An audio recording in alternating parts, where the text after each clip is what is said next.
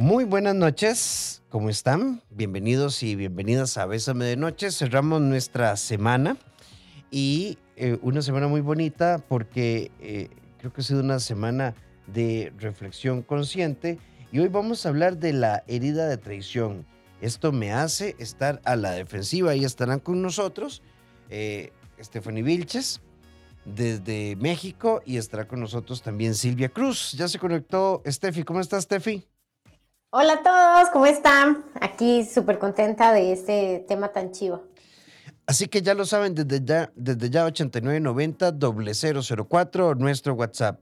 Steffi, ¿cómo entendemos, ¿cómo entendemos el tema de la herida de la traición?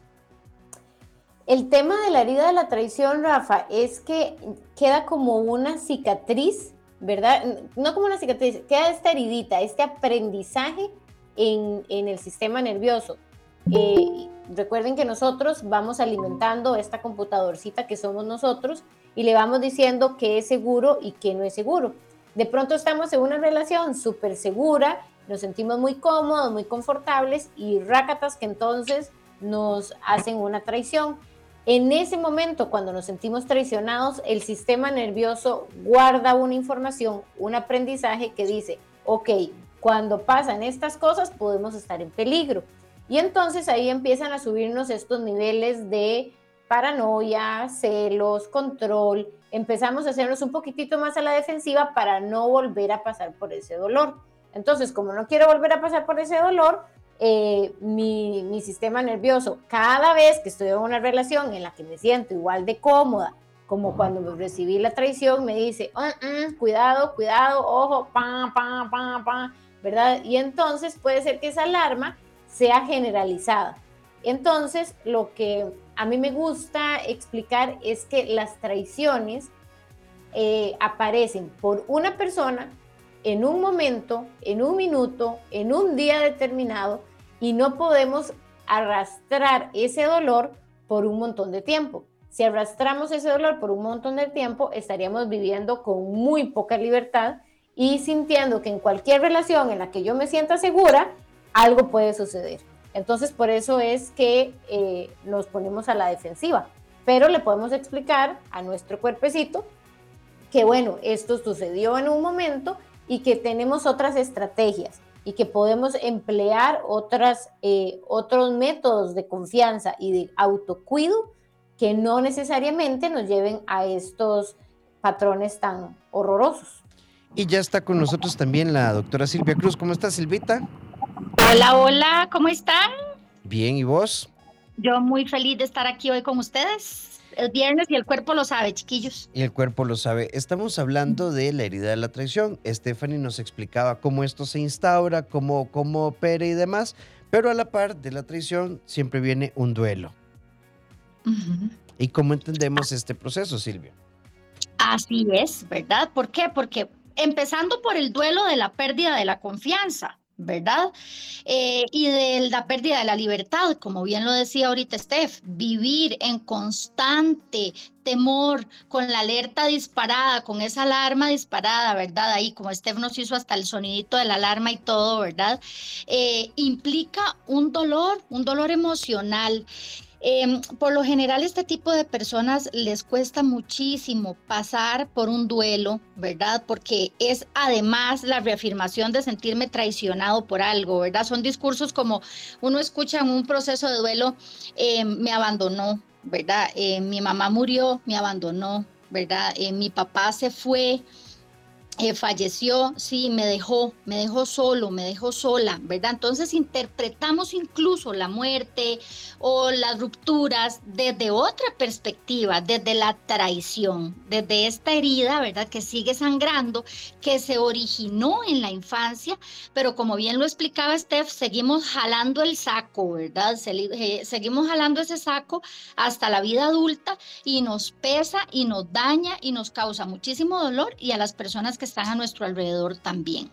Qué interesante eso que decís, Silvia, porque de pronto una muerte se puede percibir, puede interpretar entonces como una como una traición, ¿verdad? Porque a este le da por morirse y yo todavía lo ocupaba, ¿verdad? Exacto.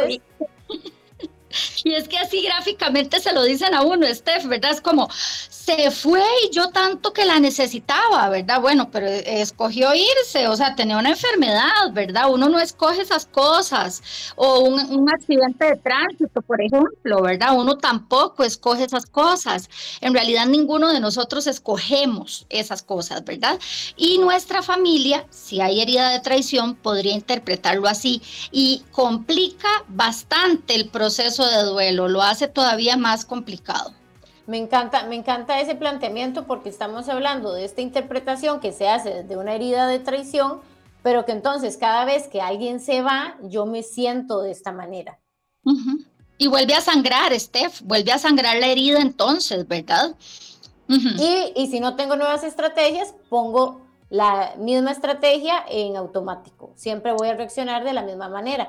Y entonces, eh, este proceso de duelo, aparte del dolor de, que perdí a la persona o perdí algo, este, se le suma el enojo de volver a sentirse traicionado.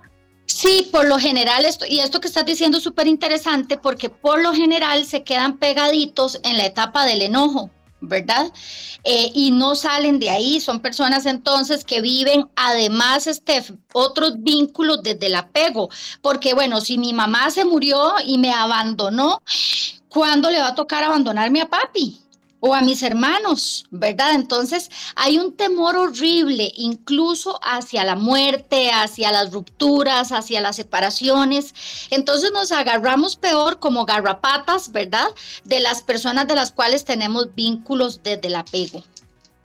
Exactamente, es como un tema de dependencia emocional. Perdón, Rafa, adelante. Son las 8 con 6 minutos y si recién te estás conectando con nosotros, hoy estamos hablando de la herida de la traición en, el sentido más amplio, ¿no? no solo en temas de pareja y demás. Eh, recordad que tenés el 8990-004 para que te comuniques con nosotros y adicional a esto, eh, nos encanta que confíes en nuestro programa. Eh, se recupera, Tefi, uno de esto?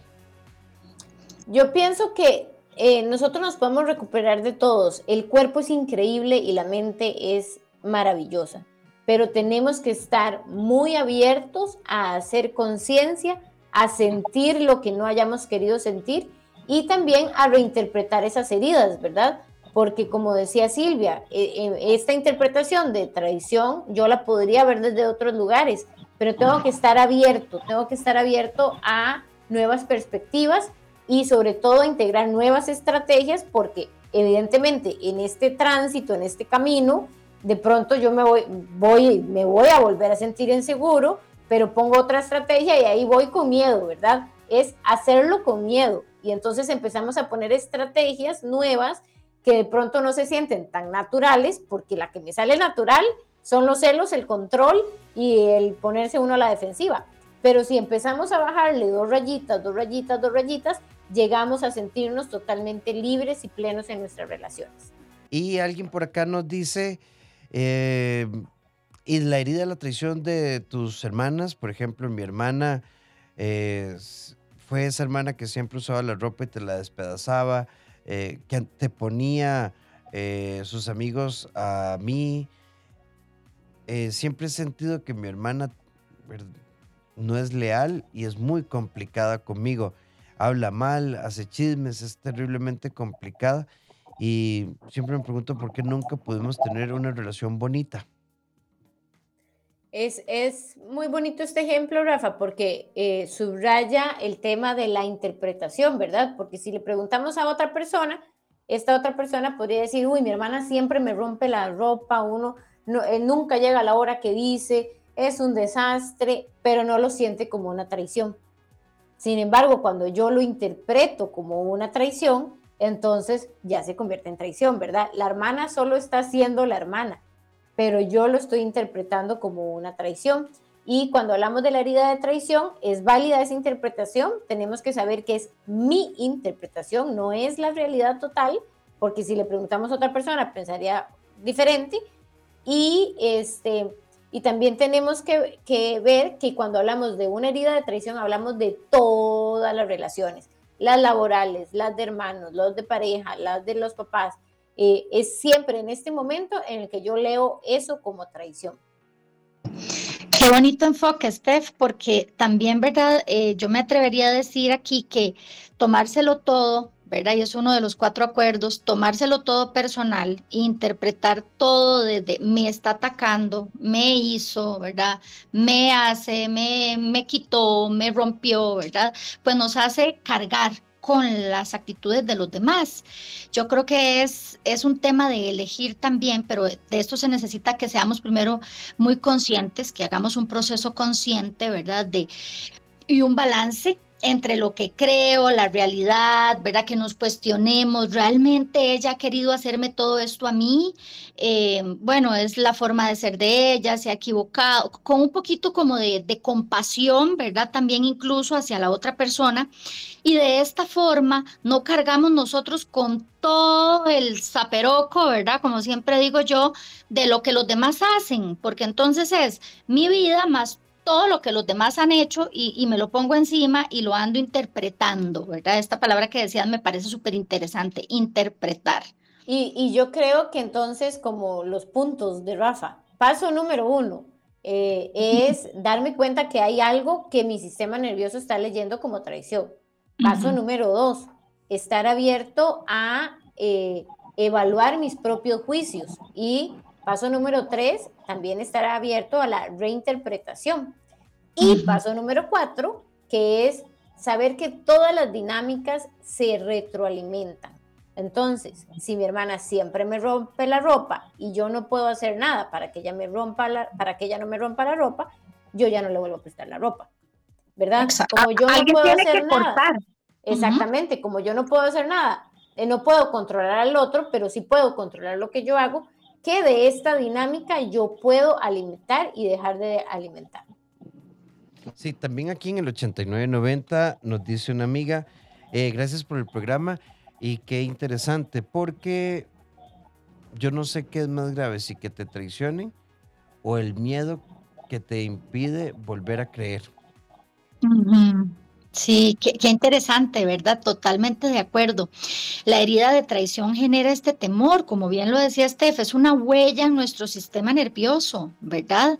Y, y, que cada vez que aparezca una situación en la que se me parece, ¡pum!, se dispara, ¿verdad? Y nos va a poner en rojo el semáforo inmediatamente. Y esto necesariamente nos va a involucrar en un temor un temor a relacionarnos con los demás, a desconfiar, ¿verdad? Hoy justo hablaba en la tarde con una chica que, que, bueno, sufrió una traición por parte de su pareja y me decía, es que ya no quiero saber nada más de los hombres, ¿verdad? Bueno, generalizamos, eh, atribuimos las actitudes de una persona a otras, ¿verdad? Y, y no todas las personas son iguales, no todas las personas nos van a hacer lo mismo que nos pasó una vez, ¿verdad? Por eso la importancia de sanar eso, desde dónde viene esto, que es la raíz, ¿verdad? Fíjate que a mí una vez me asaltaron y este, estaba yo muy jovencita, me asaltaron en una moto y entonces como que yo lo que guardé fue que cuando yo escucho una moto, me vienen a asaltar, por lo cual este, cada vez que alguien viene en motos, es ahí alguien tranquilo que nada más anda repartiendo comida, no sé, y yo, mi sistema, mi cuerpo reacciona porque pienso que viene a pasar lo mismo pero no pasa lo mismo.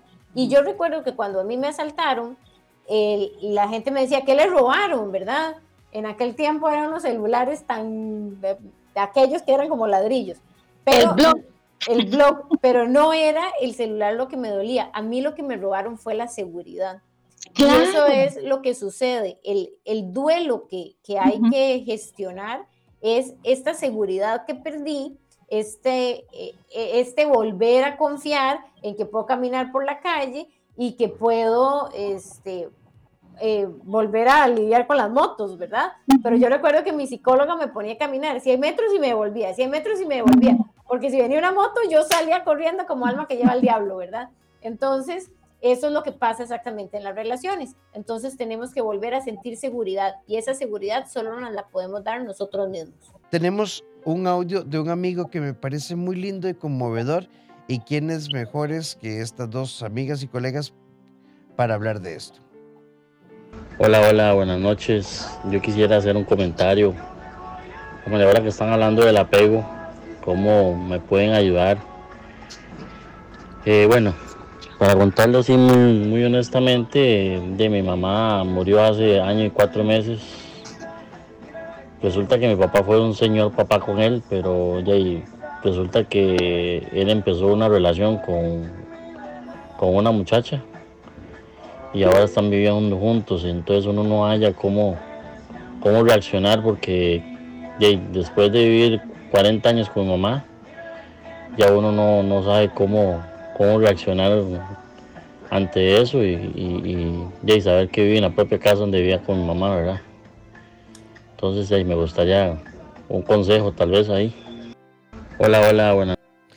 Sí, este amigo, ¿verdad? Tefi y Silvita, qué fuerte lo que nos plantea cuando uno tiene que entender sus procesos, porque su papá vive con la mamá 40 años, la mamá muere y ahora el señor inicia una nueva relación y vive en casa eh, donde vivía con la mamá de él, con su, nueva relación de pareja. Y qué honesto, ¿verdad? Silvita, Tefi, esto que nos dice él, uno no haya cómo entender ese sentimiento. Y me pongo a pensar en esto, lo apoyo, no lo apoyo, estoy traicionando a mamá, me estoy traicionando a mí. Uy, ver a esa señora cocinando donde mamá cocinaba, qué difícil. Eh, porque me gusta el tono que le puso, es como muy genuino, me parece que es una duda muy genuina.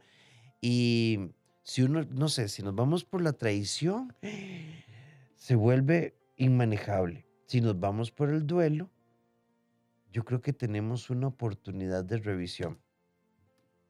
Yo creo, Rafa, que es muy importante revisar los significados que le damos a las cosas, ¿verdad?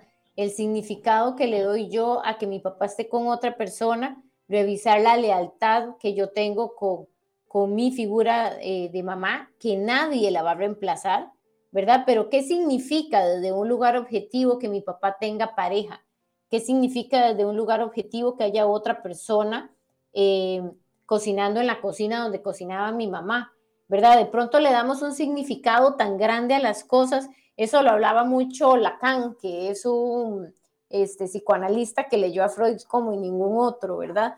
Y él hablaba del significado que, que, realmente el significado nosotros lo damos, sí, porque desde otro lugar, desde otra óptica, una persona podría decir, ay, gracias a Dios mi papá encontró a alguien que, que, lo procura, que lo quiere, hasta nos cocina, imagínense, yo la veo ahí, me tiene el café listo, ¿verdad? El tema es el significado que le estoy dando. Y yo no lo estoy invitando a que piense otra forma, sino a que revise cuáles son los significados que tiene, que vea las lealtades que tienen con su mamá, qué es exactamente eso que le molesta y cómo podemos dejar a su papá también viviendo en libertad una nueva relación, ¿verdad? Porque cuando una persona se va, no significa que yo tengo que estar atada a ese acuerdo. Sí, sí, súper interesante, Steph, la propuesta y también desde, desde la perspectiva del proceso de duelo, bueno, pues decirle a este amigo que es totalmente válido cómo se siente, no juzgarse por sentirse así, está atravesando por un proceso de dolor, ¿verdad?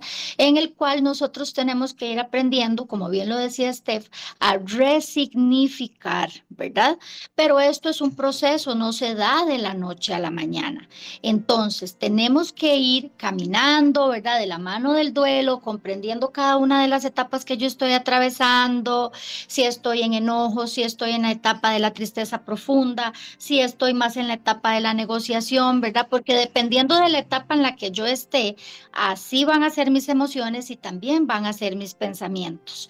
Entonces, trabajar su proceso de duelo porque se, siente, por lo que pudimos escuchar, ¿verdad? Que todavía tiene ahí fibras, fibras bastante em, expuestas, ¿verdad? Con respecto al duelo y que no se cierre a la posibilidad de poder acompañar a su papá pues también en sus decisiones, ¿verdad? Sí, aquí el amigo nos está escuchando y nos da las gracias y las gracias a vos, las gracias a vos por conectarte con nosotros. Eh, creo que es muy importante y es muy duro. Yo creo que alguien podría decir, no, pero no, hay que estar en los zapatos para entender. Gracias amigo por compartir. Eh, por acá nos dice, buenas noches. Porque hay personas que nos victimizamos y las, y las demás son las malas. eh, estar en el papel de víctima siempre eh, tiene una ganancia secundaria, ¿verdad? Y el, el, papel de víctima me permite pues quedarme y no hacer nada.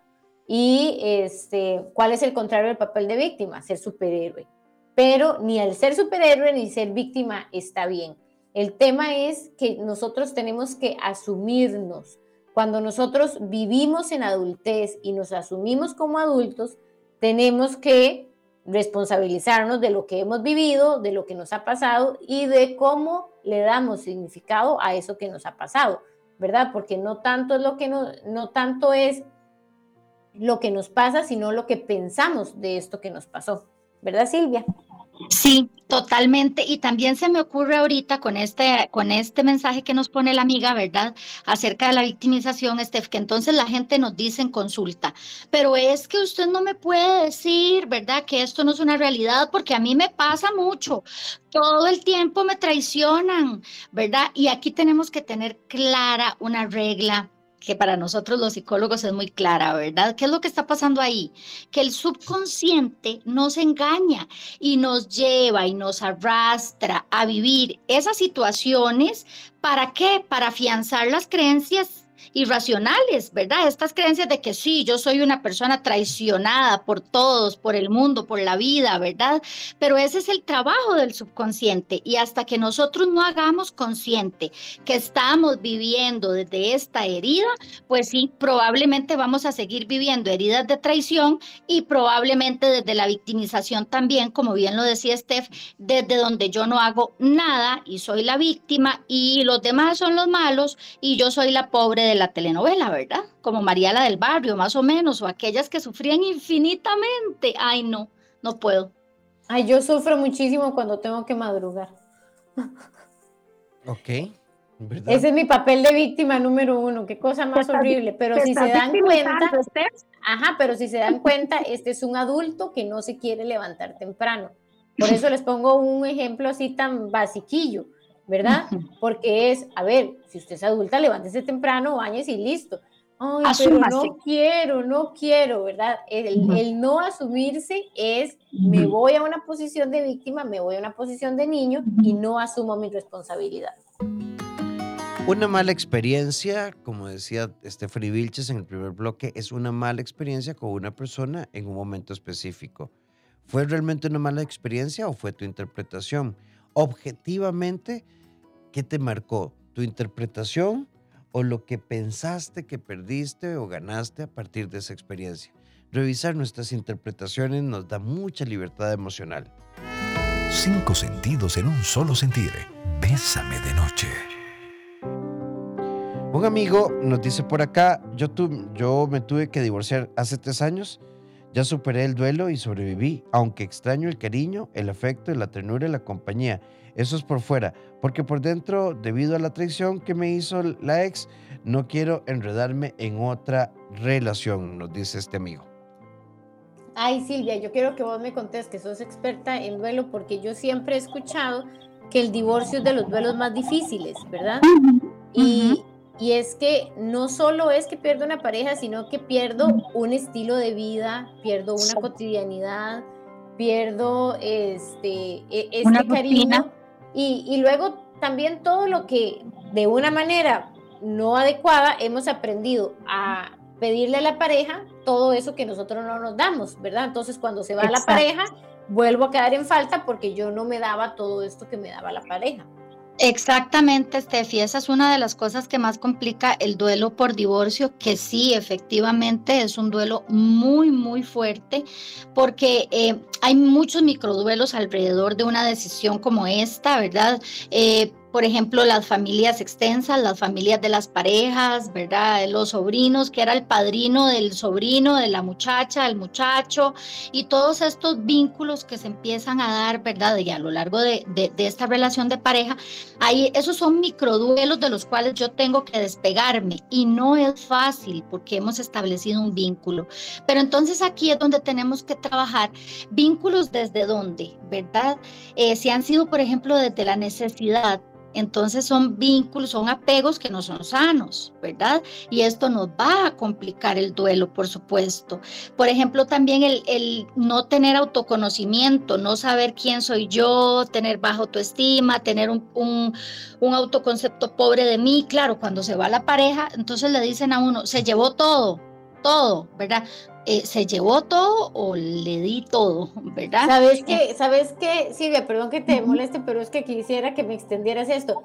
¿Sabes qué he visto yo que es un, un, lugar donde nos quedamos pegados muchísimo? En las fiestas familiares. La ah, Navidad, los tamales, que esto, que el otro. Y entonces, aquella cosa no es solo, eh, no es mi pareja, sino aquel tiempo que vivíamos en familia. Y precisamente un día de esto, ayer les dejé un, un reel en mis redes sociales acerca de esto, de cómo iniciar un nuevo proyecto de vida, Steph, ¿verdad? Cuando yo estoy en este proceso de duelo. Bueno, efectivamente en las primeras etapas no va a ser sencillo y eso hay que entenderlo. Siempre les digo, en las primeras etapas, por favor, hay que llenarnos y dotarnos de autocompasión y paciencia con nosotros mismos. Más adelante ya sí tenemos que ser capaces de ver, Steph, esas puertas, esas oportunidades que se dan después de que se terminó el vínculo y que nosotros rompimos esta relación, ¿verdad? Porque sí las hay, sí hay, pero es que hay que aventurarse. Eh, que me invitaron a, ok, hoy eran los tamales donde la ex, y me invitó un amigo a almorzar. Ay, no, ese chef no me gusta, ese restaurante. Fui una vez y es horrible, ¿verdad? Bueno, por favor, demos segundas oportunidades. Vamos a ver, tal vez cambiaron el chef, ¿verdad? Ay, no, es que mi amigo siempre habla cosas que nada que ver. Bueno, si yo no me aventuro, si yo no me animo, si yo no hago las cosas, aunque sea con dolor, entonces me voy a quedar pegado en los tamales en la casa de la ex y voy a estar en la casa pensando en que ya los deben estar amarrando y el amarrador era yo, ¿verdad? Y entonces ¿Sabes, ahora... ¿sabes, ¿Sabes dónde también nos quedamos pegados? Me, se varó el carro, entonces, entonces llamo al ex.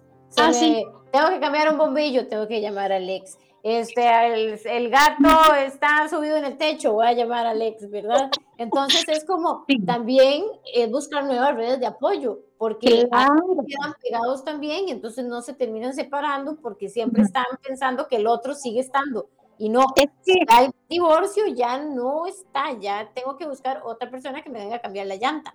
Ese es un punto de revisión súper importante, Steph, porque ahí tenemos que también plantearnos si esto no son pretextos para seguir en contacto, ¿verdad? Y estamos autosaboteándonos el proceso.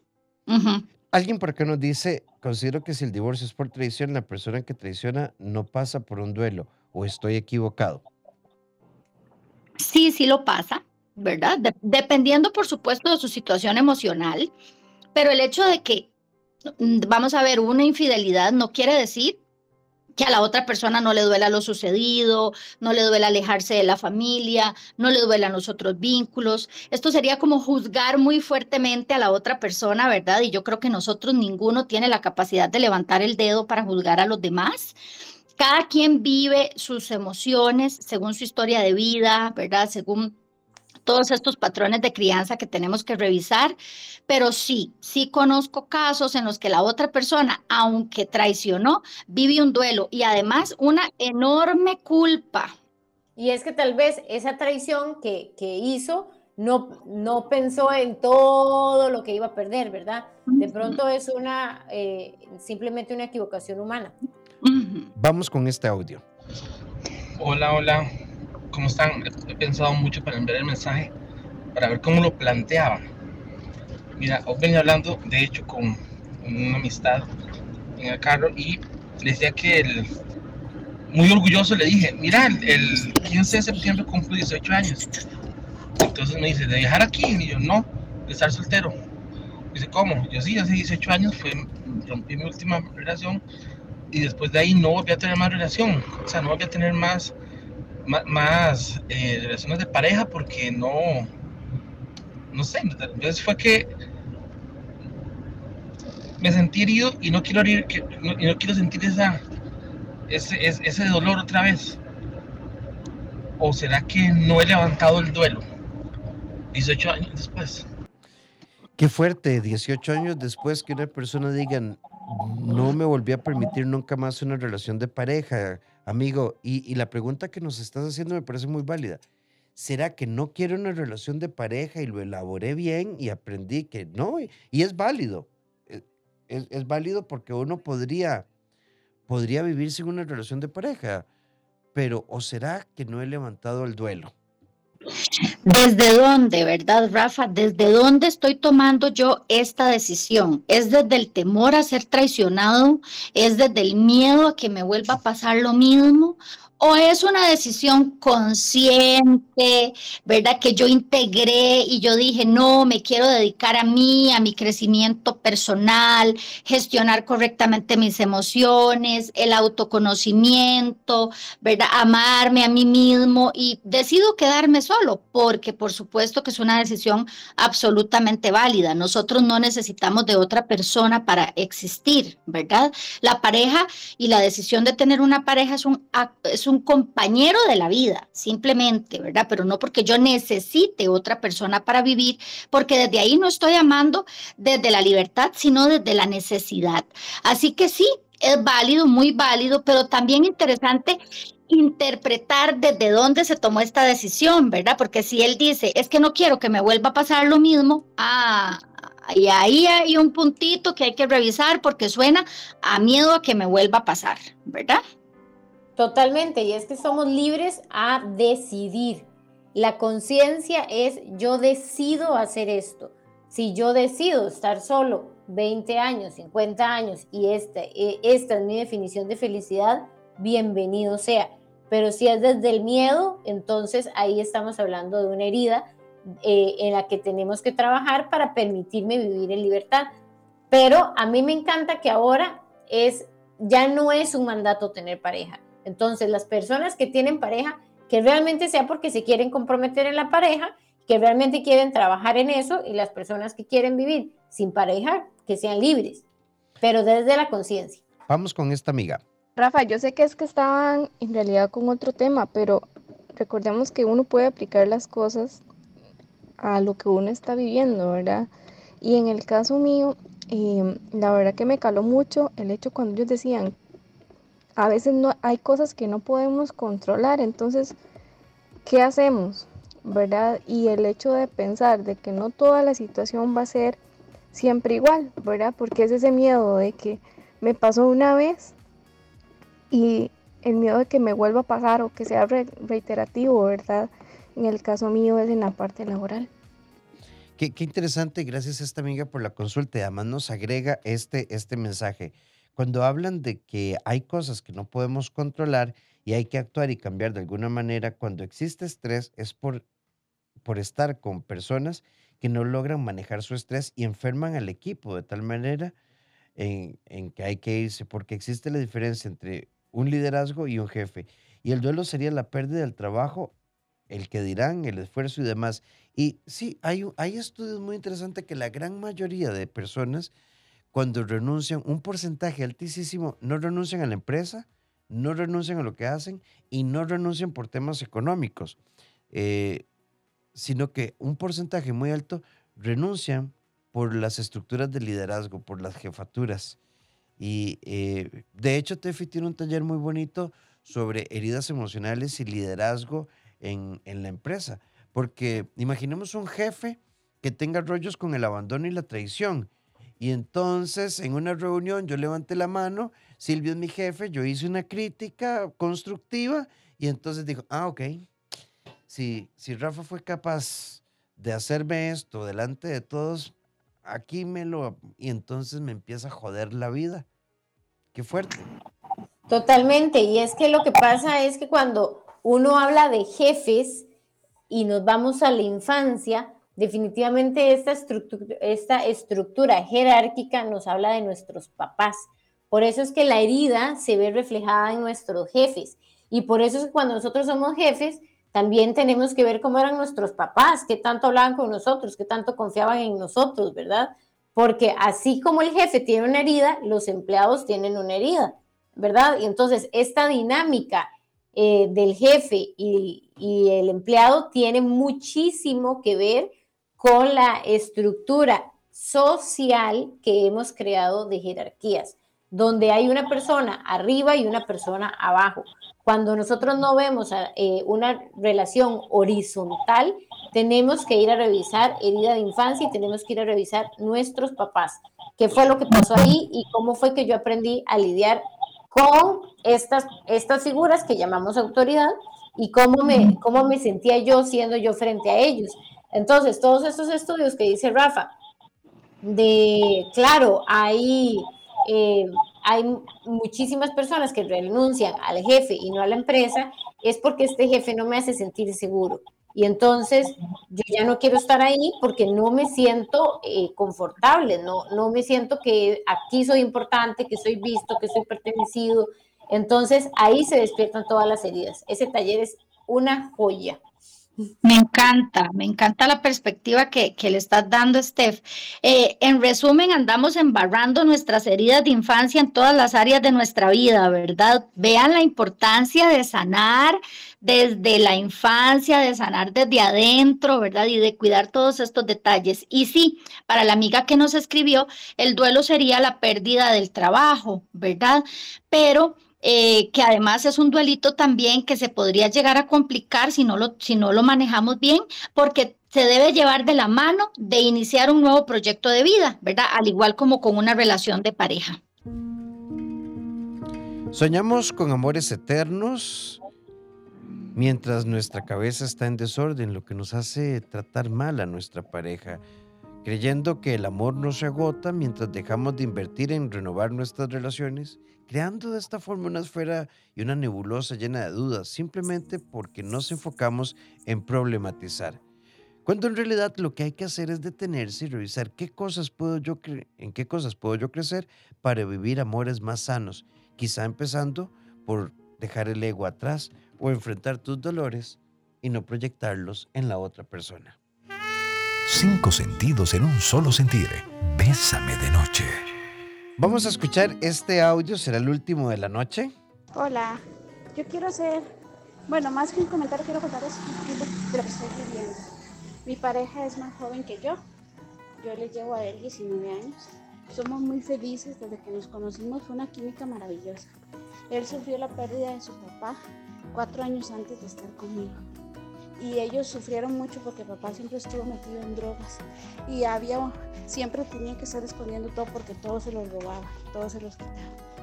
Entonces, después de mí, después de que papá murió, él tuvo una relación con una muchacha y ella lo traicionó. Entonces, yo lo adoro porque él es maravilloso, yo vivo enamorada de él, pero eh, por más que yo quiera que él vea eso, él no lo ve para él yo este, lo traiciono, para él yo siempre estoy hablando con alguien, para él yo siempre, incluso ha intentado este, que cierre yo mis redes sociales, eh, eh, que le ponga la clave de su huella, mi teléfono, siempre anda revisando, eh, siempre que voy al gimnasio y salgo, ya viene molesto, que es que, que porque yo voy al gimnasio, entonces son esas cosas Sí, qué fuerte esta historia, porque esta amiga que nos dice, bueno, mi pareja es 19 años menor, él es 19 años menor, inician la relación, tiene el duelo de su padre, la expareja de él lo traicionó y pareciera ser que qué difícil cuando alguien cree que traicionar la curva de recuperación es controlar y entonces reviso teléfonos, reviso mensajes, eh, estás dormida agarro el teléfono y te lo pongo al frente de la cara para que funcione el Face ID y este tipo de cosas. Eh, es muy complejo vivir de, esa manera, porque entonces ya no, no solo la otra persona está controlando, sino que te está agrediendo. Y esto es violencia. El control siempre será violencia. Y el pronóstico de recuperación está asociado no a limitar mi mundo en virtud de tus temores, sino que la otra persona amplíe el espectro de confianza, normalmente haciendo terapia. Me encanta eso, el limitar versus ampliar, ¿verdad? Porque cuando tenemos que enfrentar este, esta curva que, que vos decís, ¿verdad? Es ¿cuáles son todas, cuáles son todas esas oportunidades que yo decido de manera inconsciente no ver para limitarme única y exclusivamente a la ventanita del dolor? Recordemos, ¿verdad? Como lo mencionamos en un bloque anterior, que el subconsciente nos va a hacer buscar las oportunidades para sentirme traicionado. ¿Para qué? Para asegurarme que sí, efectivamente, yo soy una persona traicionada, ¿verdad? Entonces, desde el momento en el que yo tengo la necesidad de agarrar el teléfono de mi pareja, ahí la confianza ya está fracturada. Independientemente de lo que yo encuentre o no encuentre, el punto es que tuve la necesidad de ir a buscar, ¿verdad? Algo que además mi subconsciente necesita encontrar para, viste, yo sabía, esto no eran simplemente eh, alucinaciones mías, ¿verdad? Y reafirmar la, la, traición. Por favor, trabajar en eso. Eh, e, esto es repetir los patrones. Si tengo la necesidad de coger el teléfono, esta relación ya está fracturada y como bien lo dijo Rafa, hay que hacer terapia. Sí, y, un amigo que nos dice acá, qué difícil el duelo cuando tu pareja anda con alguien que siempre negó y no me deja ver los hijos. Te recomiendo terapia, apoyo legal y demás. Es momento de decir buenas noches. Gracias por estar con nosotros. Nos encontramos el lunes a partir de las 8 en punto de la noche. Stephanie Vilches, muchas gracias. Gracias a todos por la participación. La verdad es que hoy los comentarios fueron increíbles y este, bueno, los espero en mis redes, que en todos es Equilibrate Psicología, y mi teléfono es 8706 5300 8706 5300. Silvita, muchísimas gracias. Encantada como siempre y por favor a todos los que nos escucharon hoy a revisarse sus heridas de infancia, a sanar esos duelos complicados o inconclusos para que mejoren su calidad de vida. Eh, a la doctora Silvia Cruz lo ubican en las redes doctora Silvia Cruz V en todas sus redes y también a ambos nos pueden localizar en el CEDI 2290 1383 o al WhatsApp 8881 1304. Doctor Rafael Ramos, todas mis redes, nos encontramos el lunes, que tengan un feliz fin de semana, que la pasen de lo mejor. Y entra a mis redes y busca los links, inscríbete en el reto de la mariposa, un reto gratuito, cinco días de crecimiento personal para que estés con nosotros estos días a partir del lunes, pero gratis, cupo limitado, previa inscripción. Silvi, Tefi, muchas gracias, buenas noches. Un abrazo, buenas noches.